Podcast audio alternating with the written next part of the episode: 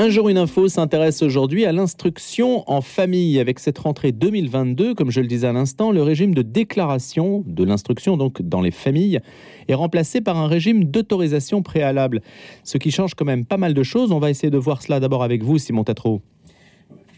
Oui, alors clairement, de plus en plus de familles ont franchi le pas. Il n'existe pas de, de, chiffres officiels en ce qui concerne l'instruction dans la famille, mais le nombre d'enfants instruits à la maison en France avoisinerait les 70 000. C'est un nombre important et vraiment en rousse ces dernières années, la crise sanitaire étant parfois un déclencheur. Et donc apparemment, c'est en constante augmentation. Oui, parce que selon une enquête menée par le ministère de l'Éducation nationale, au cours de l'année 2020, 50 000 élèves font l'école à la maison, contre 41 000 en 2019 et 30 à 35 000 en 2017. Si cette proportion est en hausse, elle reste tout de même relativement à la marge, car ces enfants représentent 0,5% du total des élèves français. Sait-on quel est le public majoritairement concerné? Alors ce sont surtout les familles de province qui font appel à l'instruction en famille. Il faut savoir que les critères pour que l'enfant puisse recevoir une instruction dans la famille sont clairement définis.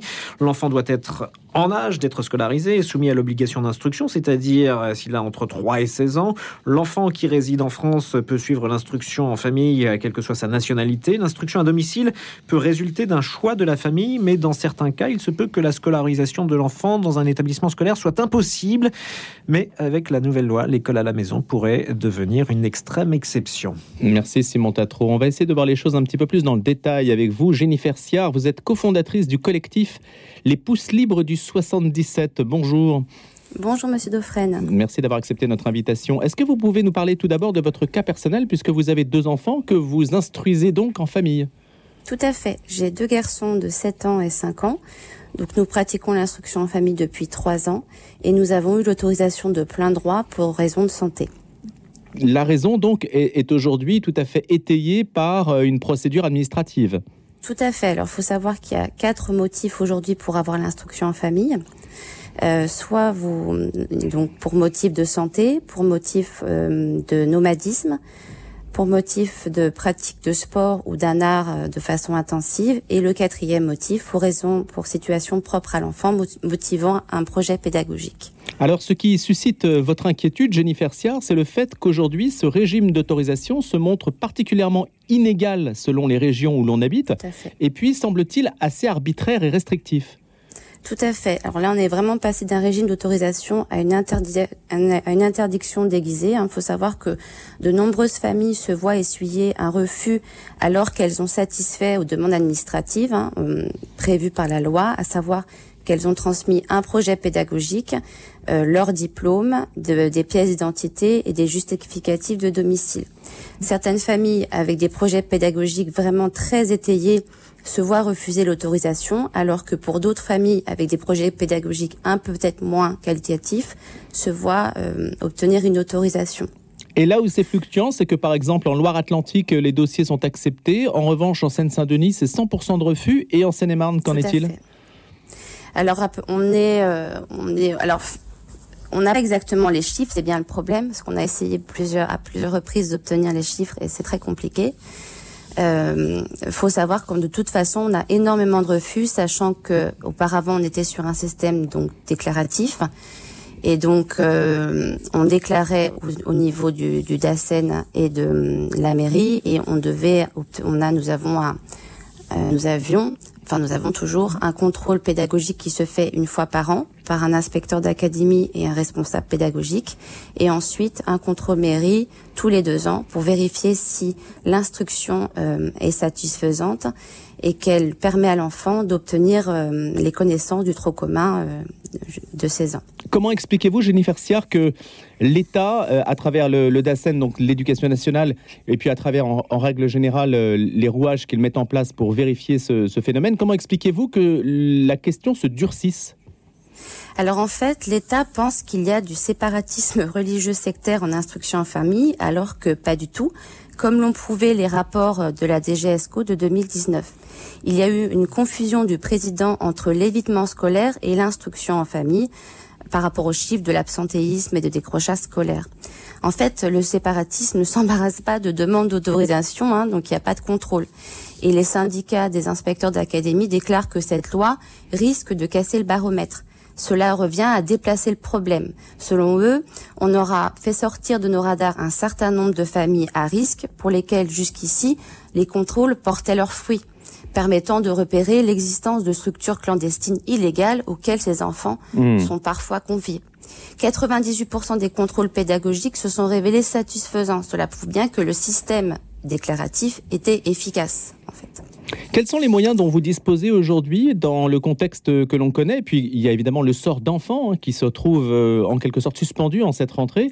Alors, même si numériquement, on l'a dit tout à l'heure, ça, ça paraît assez peu, hein, enfin, ça paraît même très peu numériquement par rapport aux millions d'élèves scolarisés, quels sont les leviers dont vous disposez?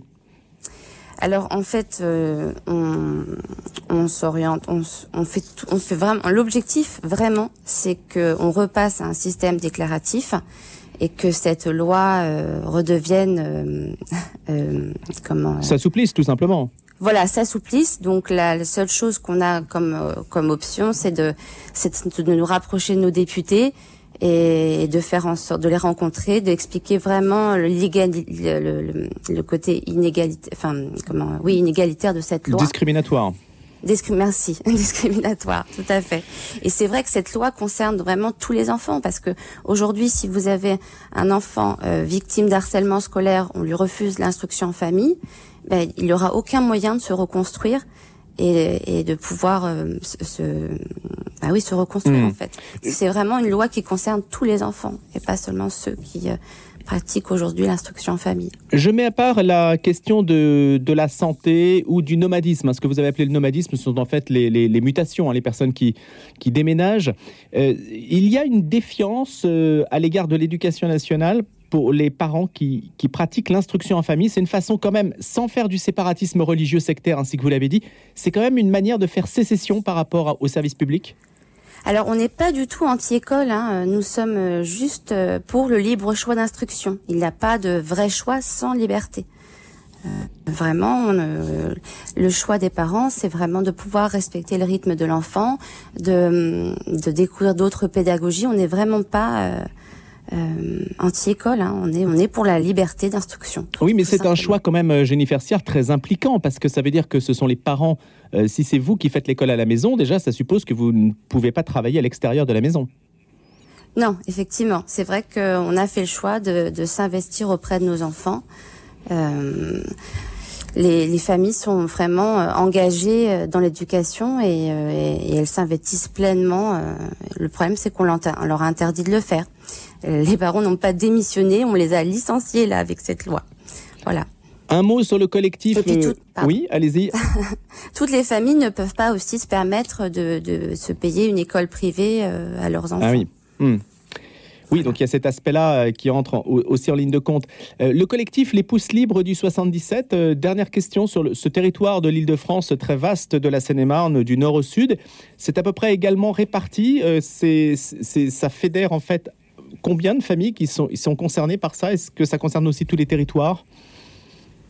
Alors, euh, c'est, je pourrais pas vous dire. Je sais que nous, on a à peu près euh, 400, 500 familles qui pratiquent l'instruction en famille. Ah oui, quand même. On a, euh, on a euh, comment euh, un groupe sur Facebook euh, où on peut effectivement recenser les familles, ce qui nous permet du coup d'avoir énormément de contacts avec d'autres en- d'autres enfants, d'organiser des sorties. Enfin, c'est vraiment euh, euh, des enfants qui côtoient énormément d'autres enfants non scolarisés et scolarisés d'ailleurs. Mais vous êtes plutôt établi à, à Meaux, à Melun, à Fontainebleau. C'est, également réparti sur l'ensemble du département?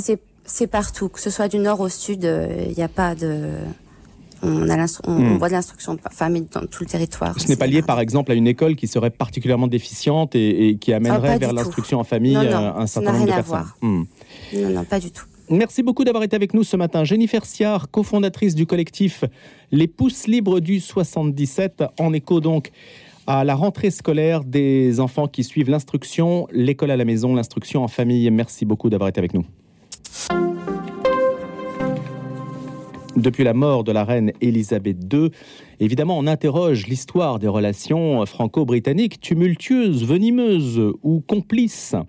Un épisode reste très présent, quoique lointain, celui qu'on appelle La guerre de Cent Ans, on l'a tous appris dans les manuels d'histoire, cette rivalité entre les Valois et les Plantagenets, une confrontation totale qui a finalement tourné à l'avantage du trône de France. Mais sait-on exactement pourquoi d'ailleurs la France l'a emporté? Et qu'est-ce que ça veut dire d'ailleurs d'avoir gagné la guerre de Cent Ans, qui d'ailleurs, on le sait bien, n'a pas duré 100 ans, mais plutôt 110 ans? À peu près. Il hein. faudrait voir en mettant bout à bout euh, tous les épisodes guerriers qui se sont euh, succédés. Alors on va se demander donc pourquoi les Français gagnèrent, emportèrent cette guerre.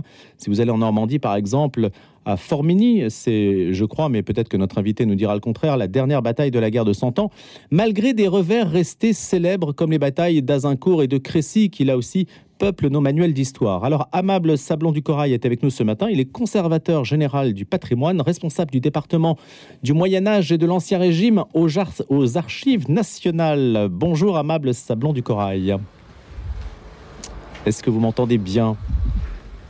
Apparemment, oui, vous m'entendez. La guerre de Cent Ans, apprendre à vaincre aux éditions Passé Composé. On va en parler, je le disais, si on a sélectionné cet ouvrage ce matin dans Un jour une histoire, euh, c'est parce qu'il y a une réflexion derrière, une réflexion stratégique qui nous amène à approfondir ces relations entre la France et l'Angleterre. Et pour savoir pourquoi euh, la France donc s'est imposée et pourquoi les Valois l'ont emporté sur les Plantagenets. Alors peut-être avons-nous en ligne Amable Sablon du Corail que je suis impatient d'entendre sur ce sujet? Parce qu'il faut savoir quand même que vous avez beaucoup prospecté sur la question et vous nous dites que les Français ont su concevoir, mettre en œuvre une stratégie globale, diplomatique et militaire, mais aussi politique, fiscale, sociale, idéologique. Donc la guerre de Cent Ans a été très fertile du point de vue des des capacités à mettre en œuvre euh, une stratégie collective. Et c'est aussi cela, les rivalités européennes, c'est aussi cela ce que l'Europe a permis dans les rivalités qui, bien sûr, euh, euh, ont marqué son histoire, c'est aussi d'avoir obligé les nations qui étaient en rivalité, en guerre, eh bien, à, se doter d'outils pour s'imposer. On va voir si Amable Sablon du Corail nous fait l'amitié de sa présence ce matin en direct sur notre antenne dans Un jour une histoire. M'entendez-vous, amable Sablon du Corail? Oui, oui. Voilà, merci d'être avec nous ce matin. Alors peut-être n'avez-vous pas écouté ma présentation, mais je repose donc ma question. On va essayer de résumer un petit peu la chose parce que le temps passe.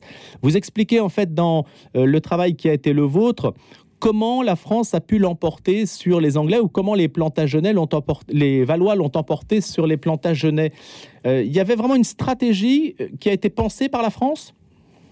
Oui, alors euh, elle a été pensée à partir du moment où, après avoir perdu beaucoup de batailles, eh bien les rois, les rois de France ont euh, commencé à réfléchir. La défaite souvent oblige à devenir intelligent. Oui. Et donc en effet, ils ont mis en œuvre une stratégie qui est globale, militaire évidemment, mais pas que. Expliquez-nous justement, parce que les, donnez-nous des éléments, des éléments, des indicateurs euh, qui, aussi bien dans le domaine fiscal, social, etc., idéologique, montrent que la France a su prendre le dessus. Oui, alors euh, ben, l'un des grands enjeux, c'était de faire adhérer la société politique au parti valois. Euh, la société politique, c'est-à-dire la noblesse, bien sûr, les prélats, les universitaires, les gens de savoir et euh, les bourgeois des grandes villes, hein, qui à cette époque avaient une importance sociale et politique très considérable. Et donc pour cela, eh bien, les rois de France ont dû faire de l'ingénierie sociale, c'est-à-dire passer un gigantesque marché, une gigantesque transaction politique avec les classes dominantes. Et au centre de cette transaction, eh bien, il y a euh, la fiscalité, en effet. Puisque bah, pour euh, faire la guerre, il faut de l'argent. Mais évidemment, plus on lève des impôts, plus on risque des révoltes. Et bah, les révoltes peuvent être plus dangereuses que des défaites militaires. Donc il y a une sorte... Transaction, oui. Oui. Allez-y. Cette euh, transaction passe par l'exemption fiscale de la noblesse mhm. et passe par un régime très favorable en faveur des villes. À partir de quel moment ce régime s'est-il mis en place et, et à partir de quel moment l'historien peut dire qu'il a joué un rôle décisif dans la rivalité avec les Plantagenets? Alors ça s'est fait à deux moments en fait. Euh, à partir de 1360, en 1360 on signe la paix de Bretigny avec euh, l'Angleterre. Il faut payer la rançon de Jean le Bon et il faut donc lever des impôts.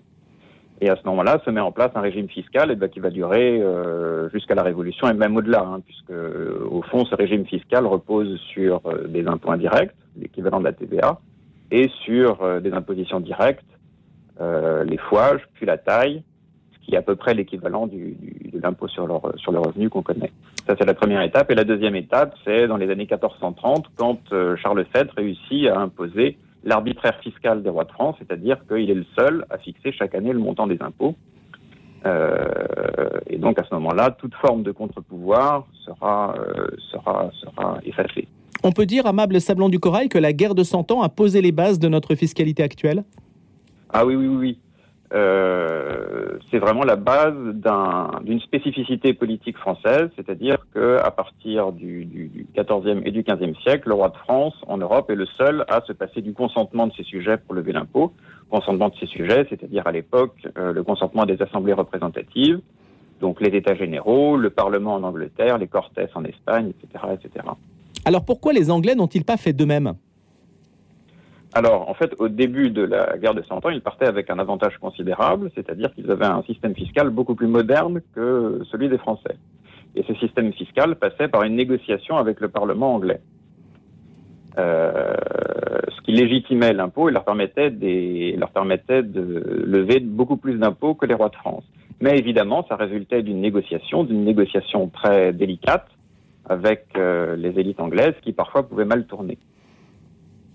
Et donc, ça voulait dire que les élites anglaises, à la fin, ont, refusé de, remettre au pot chaque fois. Et oui, c'est ça. C'est-à-dire qu'à partir du moment où Henri V parvient à imposer la double monarchie en France, les Anglais se sont dit, bah, la guerre est gagnée, donc euh, il faut que la double monarchie finance tout seul, toute seule, la guerre en France.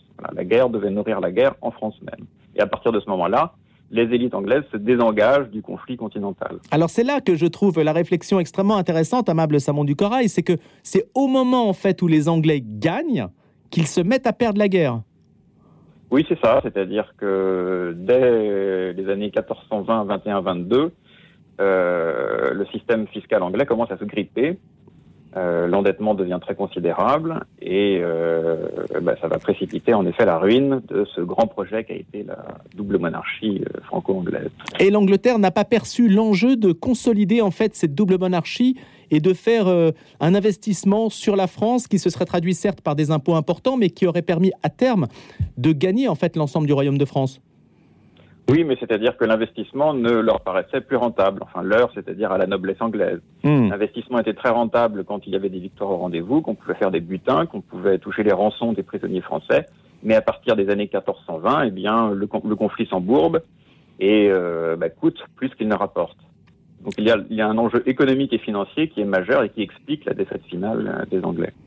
Aujourd'hui, qu'est-ce qu'on peut dire sur la guerre de Cent Ans? C'est une guerre franco française entre deux familles françaises qui parlent français ou bien une guerre entre deux nations?